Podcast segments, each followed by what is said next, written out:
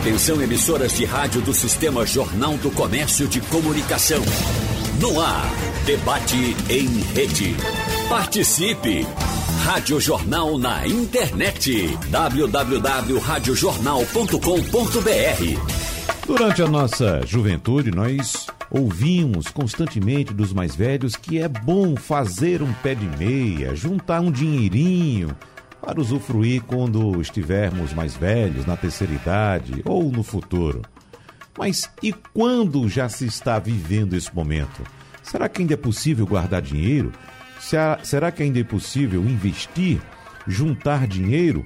Ou é melhor, já que chegamos a essa idade, aproveitar a vida, gastar com outras coisas, com viagens, naquilo que a gente sempre sonhou? Bom, a gente vai discutir esse e outros assuntos aqui no debate da Supermanhã com os orientadores financeiros que já participam aqui dos nossos debates em algumas ocasiões, trazendo também informações a respeito qual a melhor opção para investimento para quem já passou dos 60 anos de idade. Vamos receber hoje, mais uma vez aqui, o especialista em gestão de, gestão de risco e planejamento, Hilton Vieira. Seja bem-vindo, Hilton. Tudo bem com você?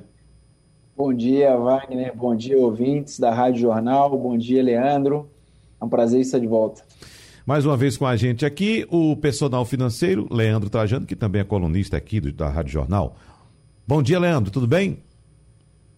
Bom dia, Wagner. Muito bom dia para você, para todos os ouvintes, todos que estão no estúdio, para o Hilton, Arthur, que estão aí com a gente também. E que bom poder estar junto mais uma vez, trazendo conteúdo relevante, boas ideias, insights e mais sobre esse tema que é de tanta alegria, de tanta uhum. dor de cabeça. Vai de 0 a 100 aí para muita gente, muita gente, né?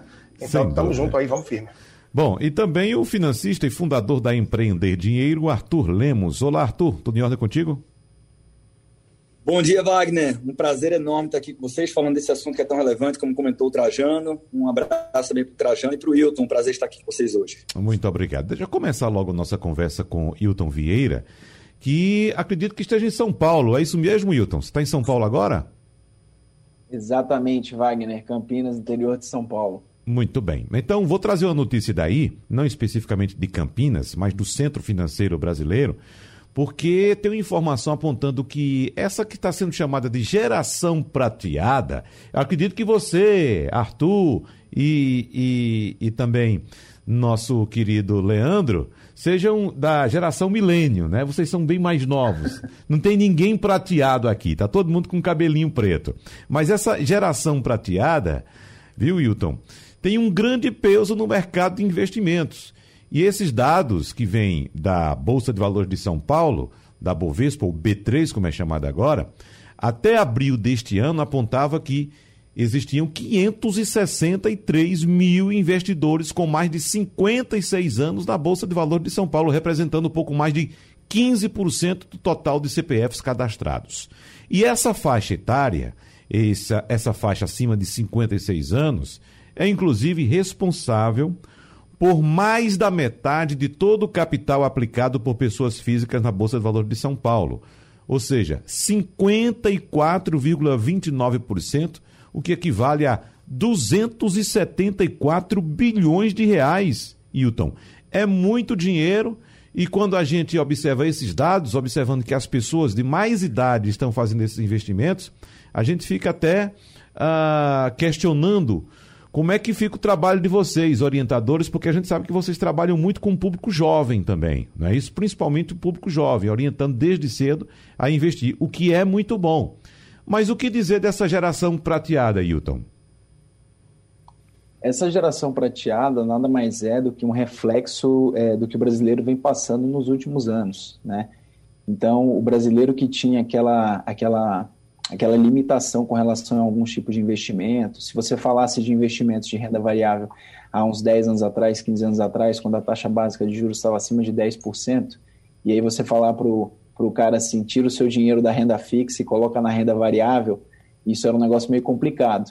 Mas é, com acesso, com informação, essa geração prateada que adquiriu patrimônio ao longo da vida, muitos deles estão liquidando patrimônio, imóveis, que não trazem um retorno financeiro muito bom, e têm investido em, em, em ativo de renda variável, como ações, fundos de ações é, é, e também fundos imobiliários. Né? Então, eles estão correndo atrás para isso. Basicamente, Wagner, por meio da educação. Né? Eles passam a ter conhecimento desse tipo de ativo, entendem o, o grau de importância e rentabilidade que eles conseguem oferecer, e por conta de questões como essa, eles entendem que é um bom negócio. Uhum. É.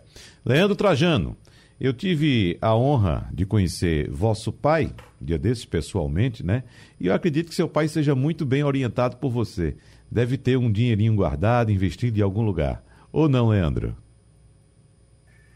Pois é, verdade. Que bom e que alegria, viu? Esse contato aí, essa. Fico muito feliz. É, sim, tem um.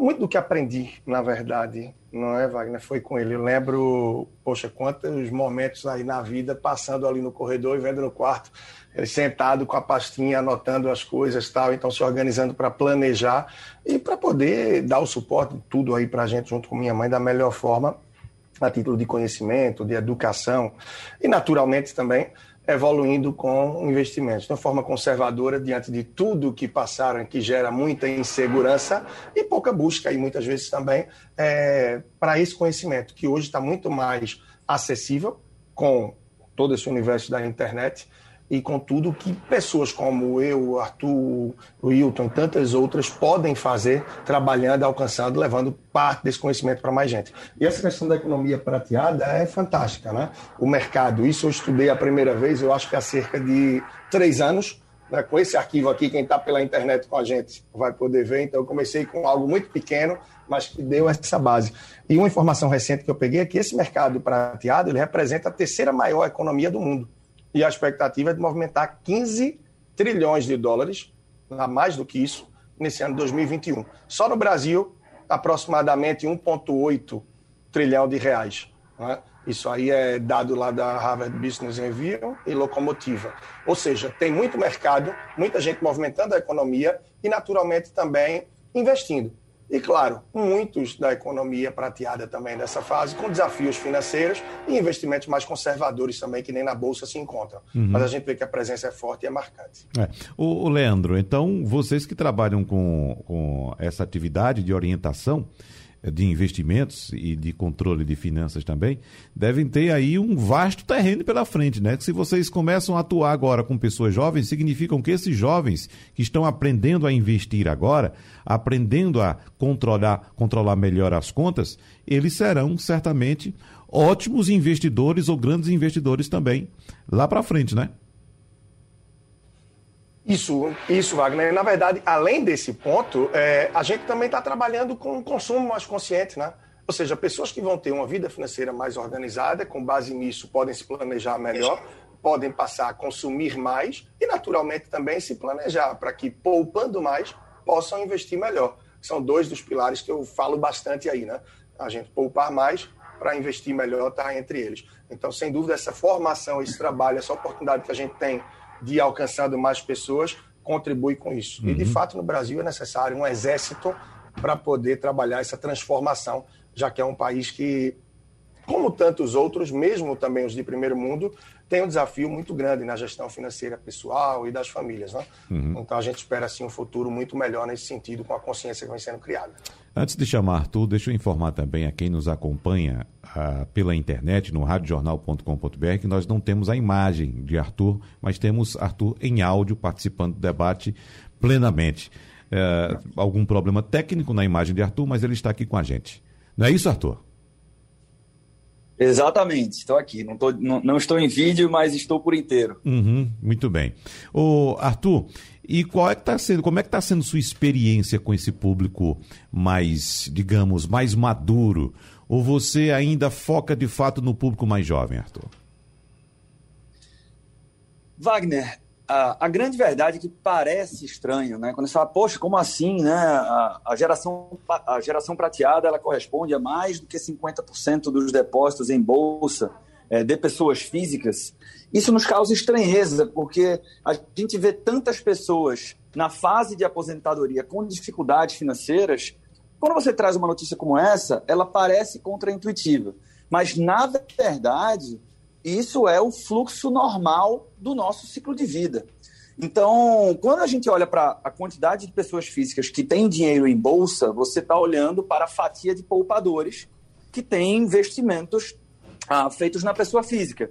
O, toda a teoria de planejamento financeiro e de construção patrimonial de longo prazo, do ponto de vista acadêmico, é cerceada no, no, no, numa teoria do Modigliani, né, dos ciclos de vida, que diz de forma bastante simplificada que até os 30, 35 anos, ah, isso, é, isso é, é, teórico, ou seja, é um, é um norte, né? não, não necessariamente vai acontecer assim com todos nós.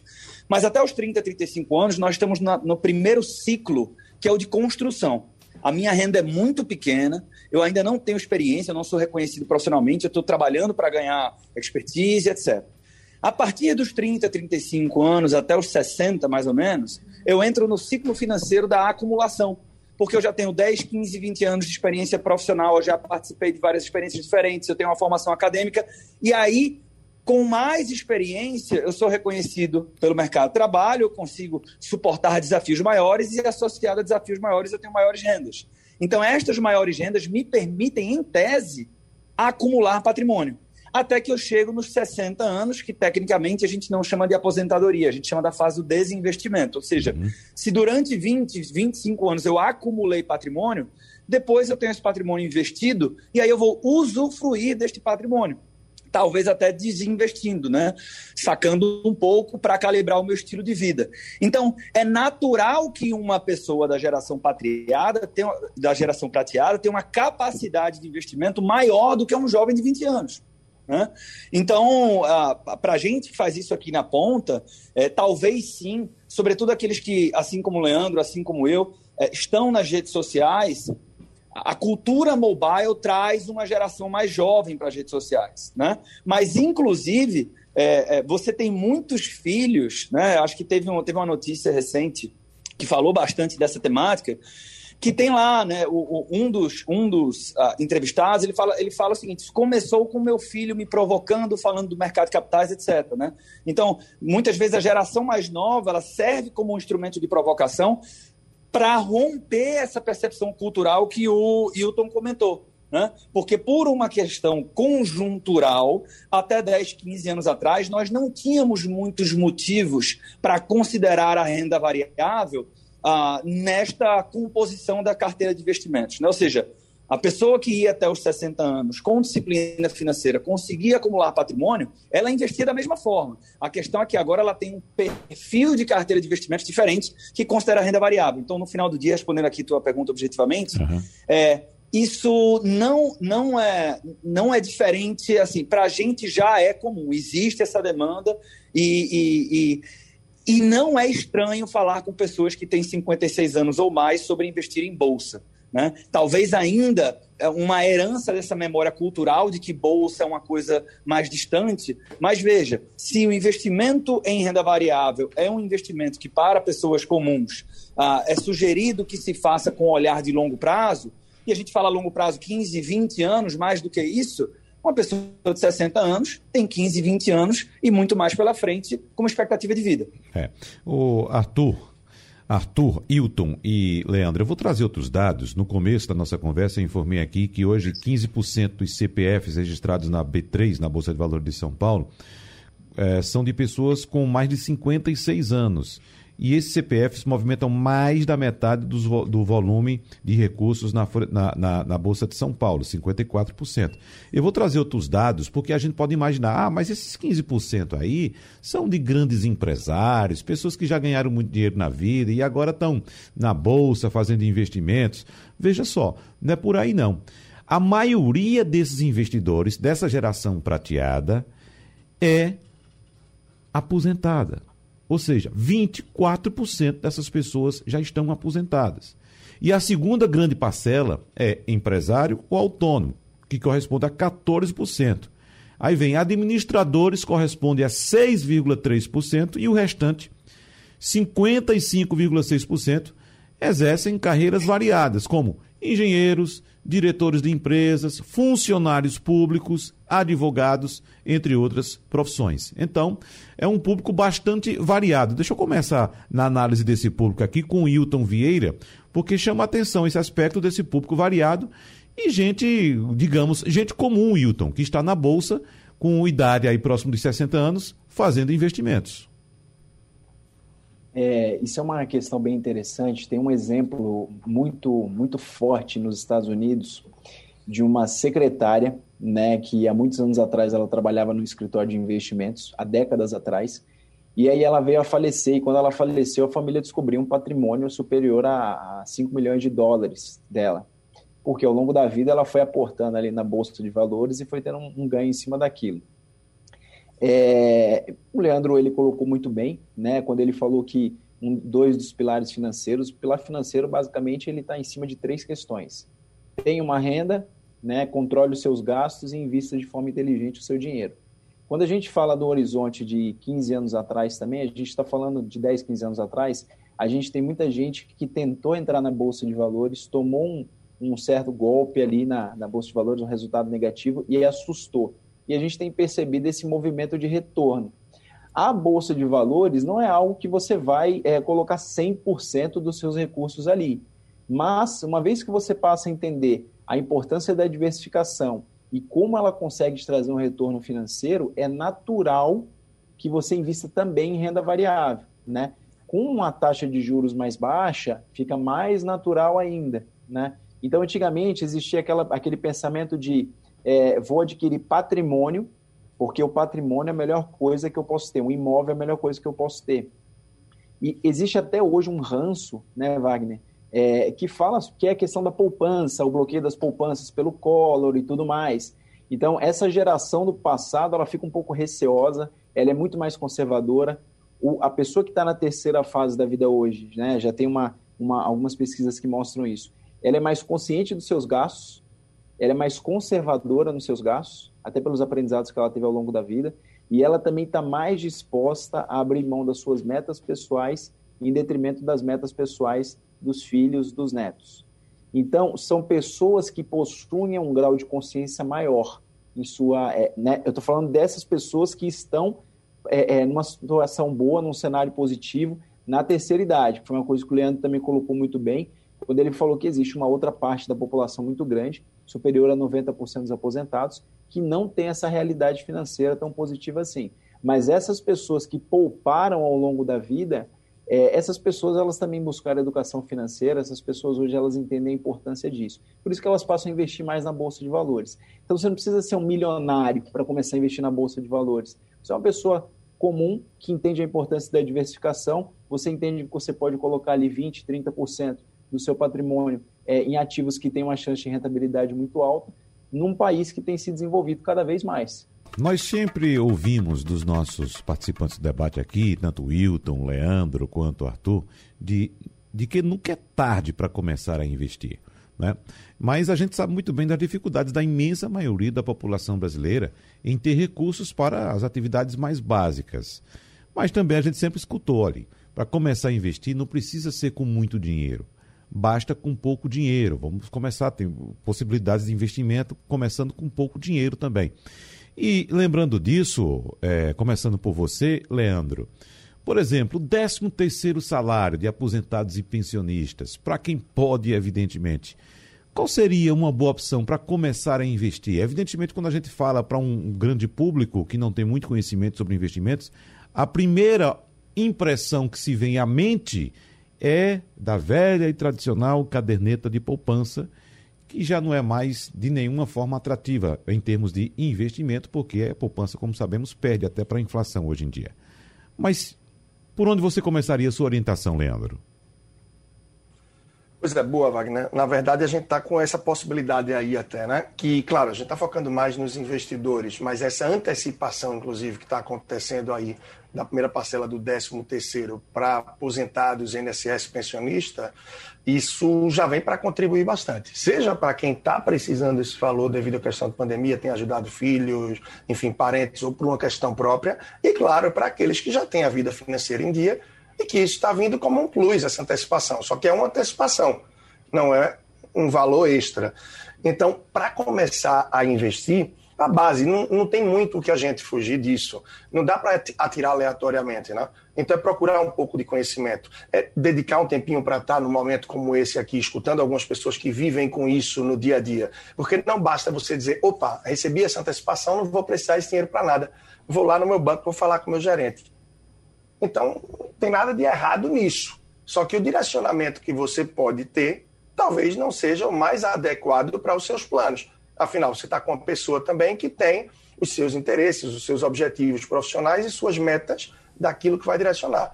Então, há de se ter o cuidado para não terminar num título de capitalização, numa previdência privada ou em algo que talvez não seja adequado com seus planos. Então, por onde começar, para mim, eu acho que é você ter clareza do que você quer fazer com uhum. esse dinheiro, para que você pretende utilizar ele, daqui a quanto tempo. É, e isso... De acordo com o teu perfil e com o teu conhecimento, como é que você se sente mais seguro? Zero risco, com um pouquinho de risco ou se é um valor que está vindo extra e você já está bem suprido, está tranquilo, topa arriscar um pouco mais. Então, o que eu estou falando é estratégia e planejamento. Por último, de acordo com isso, aliado ao teu perfil, pensar em qual é o produto, qual é o ativo. A maioria das pessoas querem saber aonde colocar o dinheiro, mas terminam ignorando a estratégia e um pouco do planejamento. Isso. Ô, Wagner. Oi, quem? Se eu pudesse comple Arthur? completar aqui o, o Leandro, pode ser? Pode, fica à vontade. Hoje ia passar para você mesmo, mas fica à vontade. Maravilha. Porque olha que coisa interessante, né? É, quando o Leandro diz assim, ó, não tem jeito, tem que buscar um pouco mais de conhecimento, regra geral, quem está na geração prateada tem um pouco mais de tempo à sua disposição. Né? Exemplo da estatística que você trouxe, que quase um quarto, salvo engano, das pessoas da geração prateada que estão com investimentos em bolsa estão aposentadas. Então, uhum. assim, em assim, regra geral, eu tenho um pouco mais de tempo à minha disposição. Né? E se eu trabalhei a minha vida toda, estou numa situação onde eu posso investir, ora, é do meu total interesse cuidar bem desse dinheiro. É, e aí, quando ele entra numa segunda etapa da resposta, falando de uh, entender qual é o meu nível de aderência a risco, né, o quanto de risco que eu quero, porque isso vai influenciar nas escolhas dos meus investimentos, a própria percepção de risco depende muito do conhecimento que eu tenho. Né? Então, pessoas que se dedicam a entender mais sobre investimentos, enxergam muito risco na caderneta de poupança, coisa que, para quem não tem nenhum conhecimento do mercado financeiro, parece estranho, mas na verdade não é. Então, a, a buscar conhecimento é o primeiro passo e é mais fácil fazer isso para quem tem mais tempo. Conectando ah, com uma coisa que o Wilton falou, que é uma história fantástica e que ela traz uma lição que nos mostra que, na verdade, a geração prateada tem uma vantagem competitiva enorme em relação às gerações mais jovens quando você fala de investimentos de longo prazo. A história da Grace, que ele comentou, né, que foi uma secretária de, ori de origem humilde, é, não teve filhos, ficou órfã cedo, é, é, muito cedo na vida, morou num apartamento pequenininho de um quarto só e foi secretária a vida inteira. Né? Ela viveu muitos anos, ela morreu em 2010, aos 100 anos. E quando ela morreu, todo mundo ficou perplexo, né? Porque ela tinha uma vida muito, muito simples. E ela deixou 5, 7 milhões de dólares, uma coisa muito relevante assim. Então todo mundo, ué, de onde que veio esse dinheiro? Né? Foi herança, foi loteria, e foram investigar. E aí, ao investigar, descobriram que não tinha nenhum truque, nenhuma herança, nada, nenhum prêmio de loteria, nada. Ela simplesmente separou parte do salário dela durante muitas décadas e comprou ações na bolsa de valores, ações de empresas grandes, que a gente chama de blue chips, etc. E aí o mais interessante não é não é a história da Grace, é a comparação da história dela. Coincidentemente, duas semanas depois que ela faleceu, um outro camarada, um americano também, o Richard Fuscon, esse camarada deu entrada no processo dele de falência. E esse camarada, ele é, o, ele, é, ele é a versão antagonista da Grace, ou seja, é o oposto total. Né? Ele nasceu numa família rica, estudou em Harvard, trabalhou em Wall Street, foi vice-presidente do Merrill Lynch. Ou seja, o cara era muito influente, muito rico, se aposentou 40 e poucos anos para se, se dedicar à atividade de filantropia. E esse camarada, com a crise de 2008, ele estava muito alavancado, com muito, muitas operações com dinheiro emprestado, e aí o patrimônio da família dele foi absolutamente derretido. Né? Ele chegou num ponto que ele teve que vender eletrodomésticos para poder comprar mantimentos para sua casa e ele entrou no processo de falência. Qual, o que, qual é a lição que, a, que essa história aqui nos traz? Esse tipo de coisa acontece no mercado financeiro e só. Não dá para a gente imaginar nenhuma outra indústria onde você tenha uma Grace ganhando do, do, do Richard. Né? Não, a gente não consegue projetar uma, uma pessoa que não teve a preparação formal, etc., projetando uma ponte melhor do que um engenheiro que tem uma formação de ponta.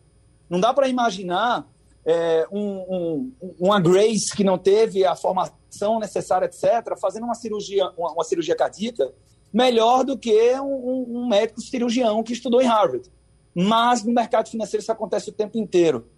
Né? Então, qual é, qual é a, grande, a grande lição aqui? Né?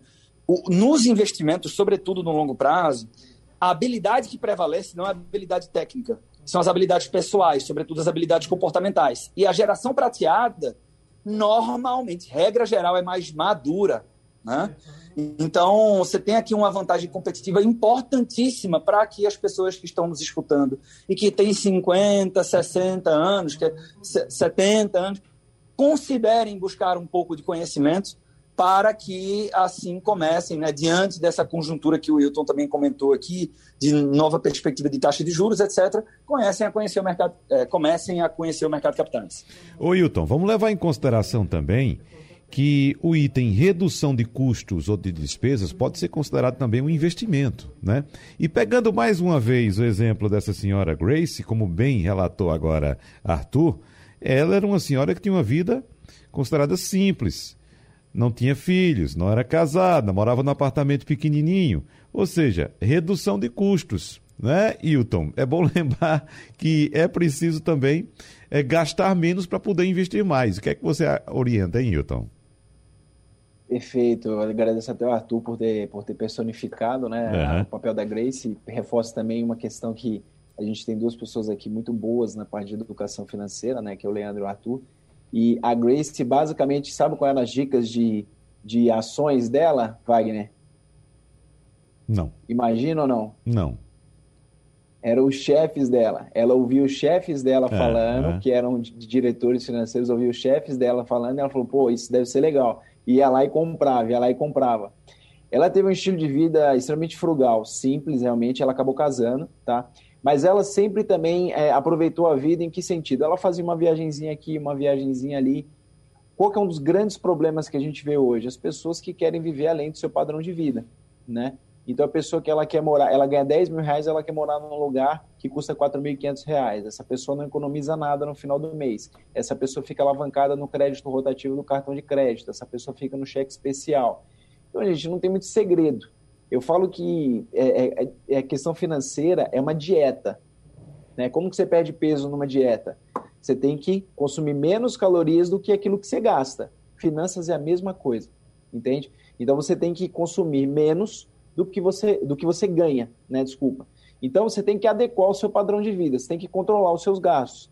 Significa que você tem que ser uma pessoa miserável? Não. Significa que primeiro você precisa ter consciência dos seus gastos, entender para onde vão esses gastos e aí começar a trabalhar em cima.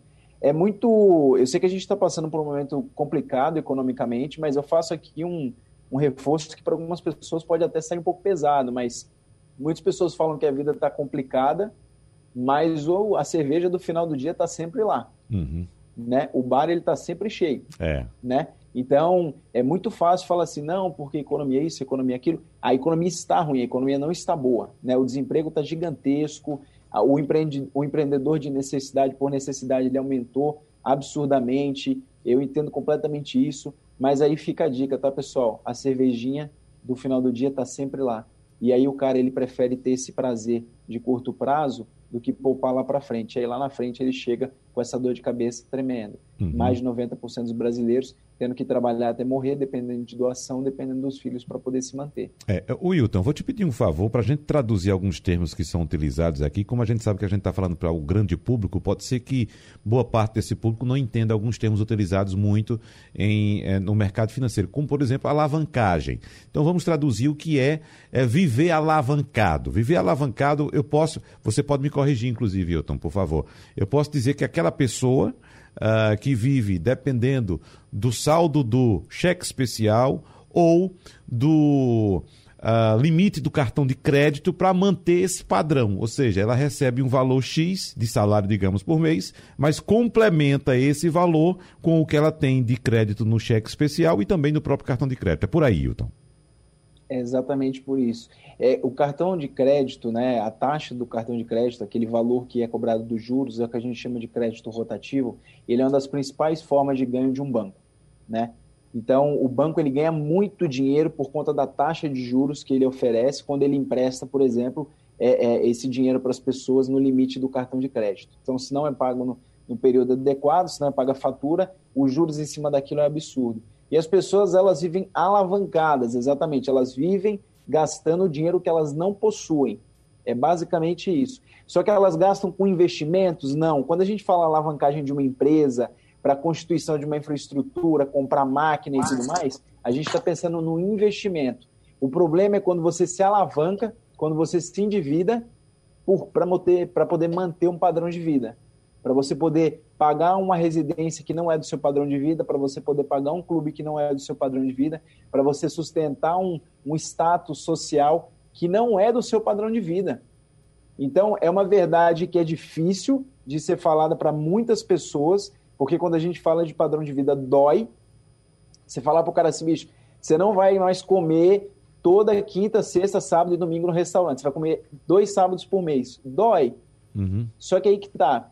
Ou você pensa nisso agora, ou você colhe os frutos depois. Entendeu? Não tem muito segredo. Essas pessoas da, da, da, da, da idade prateada, geração prateada, que estão é, é, economizando, que estão colocando dinheiro na bolsa, que têm uma, uma educação financeira adequada, são pessoas que lá atrás pensaram nisso. Entende? Pessoas que lá atrás pensaram nisso. Né? E aí eu vou só concluir aqui falando um ponto-chave. Tá? É, existe sim uma dificuldade muito grande dos aposentados brasileiros juntarem dinheiro hoje. Vou falar uma, uma palavra meio forte como eles são conscientes e como eles são mais conservadores e como eles estão mais abertos a abrir mão das metas pessoais em detrimento dos filhos, né, para poder ajudar os filhos, para poder ajudar os netos, a gente teve um, um, índice gigantesco de endividamento e inadimplência nessa pandemia dos idosos, porque eles têm acesso a créditos consignados a empréstimos muito com juros, uma taxa de juros muito menor, certo? Só que aí acontecem muitos casos de abuso né, o filho, o neto, o que, que ele vai lá e faz? Ele aproveita dessa pessoa que está ali com a total boa vontade, faz essa pessoa pegar um empréstimo e depois deixa essa pendenga na mão dele. E aí o que, que acontece? Aí esse empreendedorismo de necessidade ele vai ter que ser feito por uma pessoa de 60, 70 anos, porque uma pessoa de 20, 30 anos não resolveu correr atrás do, do prejuízo. Então, eu não, não quero ser insensível aqui, mas fica aí um chamado para todos os jovens, para todos os adultos que muitas vezes abusam da boa vontade dos seus pais, dos seus avós, para poder lidar com isso, para poder lidar com dívidas que são deles. E aí, aquela fase que eles deveriam curtir mais, a pessoal da terceira idade, não conseguem curtir porque tem esses parentes que se aproveitam da situação.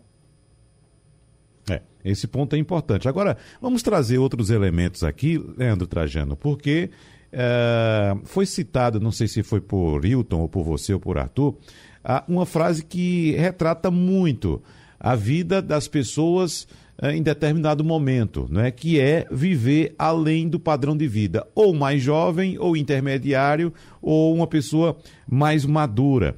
Mas quando vocês sentam-se com os seus assessorados, vocês sabem que esses assessorados sejam uh, jovens intermediários ou da geração prateada, eles têm interesses, têm objetivos, têm sonho, às vezes. Então, como conciliar aquela realidade. Por exemplo, o Hilton citou agora a questão da cerveja, daquela pessoa que não abre mão de ter sempre uma geladeirazinha lá com a cerveja preferida todo fim de semana e, e às vezes prioriza até uh, esse prazer. Mas como conciliar? Porque, de fato, se você para para viver somente para investir ou juntar dinheiro, você vai sentir falta de algum dos prazeres que você que te fazem, inclusive, viver essa vida. Então, como conciliar esses interesses, hein, Leandro? É, equilíbrio é essencial, equilíbrio realmente é essencial. Eu tenho em mente aqui agora duas das pessoas que eu tive a oportunidade de atender, de fazer um acompanhamento né, de planejamento financeiro, um até hoje sigo com ele, é um senhor que na época tinha 72 anos e um outro que tem aproximadamente 82. Os dois me marcam e eu aprendo muito com eles e consigo contribuir um pouco também. Eu lembro que no fim do ciclo de planejamento, com esse senhor de 72 anos, em 2017, o que ele disse foi: olha, o que eu ganhei com isso não foi nem financeiro, foram as noites de sono bem dormidas e mais tranquilas. Passando a ter uma consciência, um reconhecimento melhor de quanto realmente entra para mim, de quanto eu gasto e para que eu passe a gastar de uma forma equilibrada. Que eu gaste menos do que ganhe e que com isso eu possa poupar. Afinal, eu tenho 72, mas ainda tenho muitos sonhos e objetivos. E eu quero poder cumprir isso. Então, um termo que eu gosto muito e que, inclusive, foi tema da minha coluna aí no Jornal do Comércio, eu estava buscando aqui a data nos meus arquivos, em março, agora recente, de 2021, foi sobre a vida frugal. Não é o que é isso, é uma vida mais equilibrada, de uma forma que eu tenha consciência que eu gaste menos do que eu ganho, tá? E que eu consiga ter um equilíbrio financeiro, tendo determinadas prioridades e cuidados, não só com os recursos financeiros, entre outros também. Então, levar essa vida frugal, uma vida mais simples e de acordo com minha realidade é essencial. E a gente vive, né? o padrão do brasileiro termina que boa parte deles está sempre procurando buscar aquele algo mais é o do status. É para ter a troca do carro, é para ter o celular, é para ter a roupa, são os lugares que eu frequento. E quando vai para o público mais jovem, então, é, tem muito a questão da timeline, do que aparece aí no Instagram, a vida de novela das redes sociais. Então, essas pessoas, pela maturidade, muitos que estão até mais fora das redes sociais, conseguem se desapegar um pouco disso. E aí o equilíbrio deve vir a partir desse pensamento de que a expectativa de vida está crescendo, ela está aumentando, e que eu preciso ter uma vida equilibrada, curtindo hoje, mas pensando também no amanhã. E esse é o grande desafio para todas as gerações. Então, esse é o ponto de busca. Aí eu recomendo aqui até, eh, Wagner, aproveitando a oportunidade, um outro texto, um outro artigo meu aí da coluna do Jornal do Comércio de maio de 2020, é um pouco mais antigo, mas está no site aí do JC, sobre o suficientismo. Então, quando a gente passa a ter determinadas mentalidades, é não da gente ir além, gastando de forma alavancada, como você falou, tendo o cartão de crédito ou cheque especial é, como um acessório extra ali para suportar minhas despesas. Mas eu entender o que é suficiente para mim, de forma que eu gaste para o hoje, mas poupe para o amanhã. Até porque quando a pessoa passa a investir, é, investir é um caminho sem volta. É muito gostoso quando você começa a ver o resultado, quando você começa a ter seus dividendos, ver o patrimônio crescendo e consegue perceber que eu estou acumulando para o futuro mas eu estou vivendo intensamente o presente.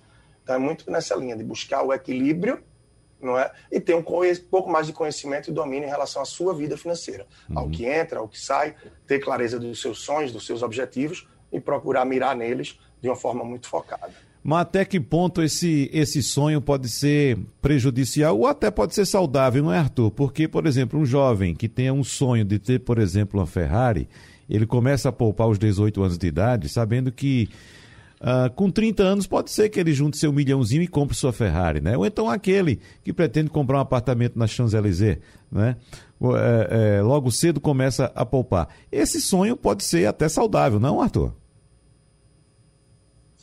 É, a educação financeira é um processo muito particular, né? As boas práticas vão recomendar que esse jovem considere ter a seu patrimônio em, alocado em ativos, né? coisas que geram mais recursos para o nosso próprio patrimônio, assim você provoca uma, um ciclo virtuoso. Então, um carro, por exemplo, ele vai levar dinheiro embora através de impostos, manutenção, gasolina, etc. Mas ah, ter uma Ferrari, usando o exemplo que você colocou, não é necessariamente ruim. Né? Então, se eu tenho um patrimônio que me dá cobertura para isso, e eu quero, ué, eu vou em frente, né? Às vezes é muito mais loucura comprar uma bolsa de 250 reais parcelado em 10 vezes do que uma bolsa de 200 mil reais à vista. Depende muito do patrimônio do bolso de quem está comprando aquela bolsa. O quanto que eu preciso ou não, para o bem ou para o mal, é uma questão que não tem resposta certa. Né? Todos nós temos percepções diferentes daquilo que é suficiente, que não é, enfim. É, então, o que, é que, o que é que acaba acontecendo com esse jovem, né? se o, se, a, se o apartamento na Champs-Élysées faz o coração dele bater, talvez isso o ajude a poupar e ah, nós mudamos, né? Essa é uma premissa importante do planejamento financeiro a longo prazo. Aquilo que eu vejo como algo que brilha os meus olhos hoje, fatalmente vai mudar em cinco anos. O importante, no final do dia, é ter o recurso ou algo próximo ao recurso que me permite comprar aquilo que eu desejo lá na data que eu gostaria de comprar esse apartamento na Champs-Élysées, porque se eu mudar e quiser um apartamento mais simples, tudo bem, eu vou ter o recurso para fazer isso, eu vou ter a segurança financeira de ficar com a uhum. diferença, né? É. É, tudo volta para a questão do conhecimento, porque o conhecimento abre os olhos e, e traz um novo olhar para essa questão de como utilizar o dinheiro. Você veja o começo do nosso papo aqui no próprio programa, né? A geração prateada vive numa dicotomia, né? tem que aproveitar a vida ou guardar dinheiro. Parece que guardar dinheiro é o antônimo de aproveitar a vida, né? Então a gente a gente vive nesse dilema de ah eu não quero sentar para fazer conta, não quero acompanhar meus gastos, porque eu não quero perder minha liberdade. Ué, mas ter planejamento financeiro e ter orçamento justamente é o, o, oposto, né? Ou seja, vai me dar mais liberdade, porque vai me dar mais clareza. Então, uh, enfim, no final do dia, educação financeira e planejamento financeiro serve a todos nós, até mesmo aqueles que querem comprar uma Ferrari. E me parece que a felicidade, viu, Arthur, é o jovem começar a poupar, a investir para daqui a 25, 30 anos ter o dinheiro para comprar uma Ferrari e quando chegar com o dinheiro para comprar uma Ferrari, colocar a mão na cabeça e pensar: rapaz, o que me dá felicidade agora é ter aquele Fusquinha que foi do meu avô, né? Mas é isso, é isso que é gostoso até, Exatamente. se você parar para pensar. É. é. isso que é o bacana, porque é, é, muito bem posta a questão da fala do Arthur, é o que a gente trabalha muito no dia a dia, né? Porque se você está poupando, se você está investindo, se você não vai mudar, é... você não vai deixar de ter objetivos, você não vai deixar de sonhar você vai ter apenas uma maturidade, uma percepção diferente. E se você está planejando, você está realizando seus investimentos, você vai ter recurso disponível para que você possa redirecionar. Até porque o suficientismo, por exemplo, ele vai pregar o que é suficiente para cada um, cada um uhum. tem sua percepção. E o que é suficiente para você hoje, amanhã talvez seja um pouco mais ou um pouco menos. É assim como o próprio planejamento financeiro, né, que é muito de cada um, ele é muito. Até por isso que lá atrás eu fui começando com esse nome de personal financeiro. Né? Então, cada um dos três que está aqui sabe como isso é, é diverso. Né? E cada um que está ouvindo a gente também aí vai refletindo e pegando o gancho daquilo que se adequa à sua realidade e que é mais razoável para você. Mas é uma discussão muito rica, muito prazeroso, muito bom estar tá aqui. Vamos trazer uma situação mais específica em relação aos investidores com mais de 60 anos ou as pessoas que pretendem, nessa idade, começar a investir. Hilton Vieira, vamos supor alguém que acaba de se aposentar, já está com os filhos criados, todos os filhos trabalhando e percebe que sobra algum dinheirinho ali, né? Agora, né, evidentemente que a gente teria que conversar com essa pessoa para saber quais são os interesses, os objetivos, mas de uma forma geral, Hilton, o que é que você orienta? De que forma você encaminharia essa pessoa? Perfeito. É, a expectativa de vida do brasileiro ela tem aumentado cada vez mais. Daqui a pouco a gente está chegando nos 80 anos de idade. Algumas pessoas elas acham que quando elas estão mais velhas, elas não têm que pensar mais num horizonte de 10 anos, por exemplo, né, de 15, 20 anos. Elas têm que fazer tudo aquilo que uma pessoa, é, mesmo uma pessoa jovem, tem que fazer. Ela primeiro precisa ter noção exatamente de qual que vai ser a rentabilidade dela, qual que vai ser a receita dela. E uma vez que ela tem essa receita em mente, isso é um dos grandes problemas do brasileiro hoje, ele não sabe quanto ele ganha, e com o aposentado isso também não é diferente. Então ele precisa ter uma noção exata de quanto ele ganha para poder determinar quanto ele deve gastar, quanto ele deve poupar. E aí, com esse dinheiro poupado, o que, que ele tem que fazer? Uma parte, uma reserva de emergência, em alguns ativos de liquidez, né? Um tesouro Selic, é, ativos li liquidez, tá? Também traduzindo aqui, saindo um pouco do, dessa questão do, dos termos financeiros. De, liquidez são aqueles ativos, é, aqueles investimentos que você consegue ter o retorno imediato deles. Quando você quiser tirar, você tira. Então, CDBs, né, é, investimentos em renda fixa que rendam pelo menos o CDI, que é um indicador financeiro do mercado nacional. É, então, você precisa ter uma reserva de emergência de três a seis meses do seu padrão de vida. E, em cima disso, você começa também a diversificar, aplicar em outros tipos de investimento. Né? E um outro ponto que eu chamo a atenção é o seguinte: além de pensar em rentabilidade, além de pensar em retorno, pensar também em sucessão. Isso é uma coisa que as pessoas falham demais, uhum. né? Como que vai ser a passagem de bastão do meu patrimônio? Então você tem, por exemplo, uma pessoa ali que tem 10 milhões de reais e ela fala assim, não, tranquilo, vou aproveitar minha vida, show, e os meus filhos vão estar tranquilos também. Vão começar a vida, ao invés de começar igual eu comecei no terra, vou começar do décimo andar. Legal. Só que como é que vai ser essa passagem de bastão? Você já parou para pensar nisso? Como é que seus filhos vão ter dinheiro para pagar o inventário? Seus filhos vão ter dinheiro para pagar de 10% a 20% do valor do patrimônio sem ter acesso a ele para poder pagar esse inventário? Então, reserva de emergência, três pontos: reserva de emergência, diversificação da carteira com investimento de renda fixa e renda variável e sucessão patrimonial. Como que meus filhos vão ter acesso a esse patrimônio que eu juntei a minha vida inteira? Geração é, prateada, esse é o recado principal.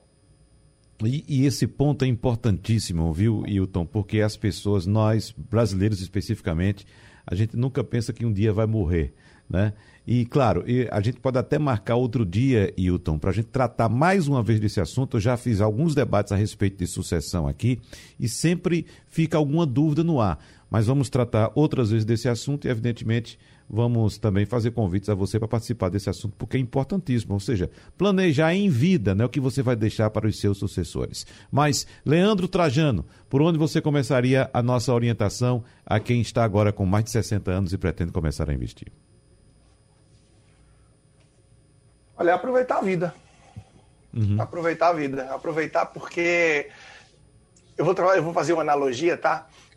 Hum, recordo bem que muitos amigos que, por alguma questão, mudaram de emprego, por opção própria ou por. Porque foram desligados da empresa que estavam, vinham me procurar: olha, tu tem uma rede de contato tal, ajuda com o meu currículo, ou como é que você pode fazer. E eu vi o desespero dessas pessoas. Só que, imagina, muitas delas até tinham sim a vida financeira organizada, tudo em dia. E se entrassem no novo emprego, só iam poder pensar em férias em pelo menos 12 meses. E iam viver logo a pressão, até porque muitas dessas tinham uma função já na empresa de um pouco mais de pico ali de pirâmide, mais pressão no dia a dia, horário largo de trabalho. E a pessoa já queria logo procurar Sara para se coçar em vez de respirar um pouco. Então, de certa forma, se a pessoa está chegando aí aos seus 50, aos 60 e tem uma vida financeira mais organizada, ou seja, certamente foi poupador ao longo da vida, é entender o que é que esses investimentos, o que é que esse patrimônio que foi gerado vai poder trazer ano a ano, de forma que possa, de maneira equilibrada, curtir a vida, aproveitando os rendimentos, o fruto desse investimento e, quem sabe, também aproveitando o momento e a longevidade que deve ter adiante, tá? para agora focar ainda mais produzindo, gerando alguma renda mais e se divertindo no dia a dia, trabalhando com alguma coisa que gosta, com algo que tem o dom, que tem o conhecimento, que faz bem e que é prazeroso. Dessa forma, eu acho que a gente começa a pavimentar o caminho para esse equilíbrio também. É uma visão um pouco diferente, mas que eu acho que é necessário se uhum. expandir uhum. e se abrir para refletir nesse sentido. Arthur Lemos. Primeira recomendação, tá? A gente contou aqui a história da Grace. Essa história está retratada num livro chamado Psicologia Financeira. E esse livro eu vi aqui agora na internet, ele custa R$ 29,50. Então, se você chegou até aqui nesse debate e gosta do assunto é, e quer buscar conhecimento, né? eu não ganho nada com isso, não só todo o livro, mas fica a recomendação, tá? É, e a outra coisa, é, tem muitas pessoas que agora têm um pouco mais de tempo que gostam muito desse assunto aqui do debate e que, por que não, podem trabalhar com isso, trabalhar com planejamento financeiro. Isso é uma, isso é uma área que está crescendo muito. Então, quem, quem gosta do assunto finanças pessoais, investimentos, e pensa em trabalhar com isso, é, eu, eu, convido aqui a conhecer a minha página. Né? Eu tenho formações profissionais para pessoas que querem trabalhar com educação financeira. O arroba Arthur Dantas Lemos, lá no Instagram. Muito bem. Então, Arthur Lemos, financista e fundador da Empreender Dinheiro, o personal financeiro Leandro Trajano e o especialista em gestão de risco e planejamento Hilton Vieira. Muito obrigado, então, pela participação mais uma vez de todos vocês aqui. Teremos outros encontros. Sugestão ou comentário sobre o programa que você acaba de ouvir, envie para o e-mail ouvinte@radiojornal.com.br ou para o endereço Rua do Lima 250, Santo Amaro, Recife, Pernambuco.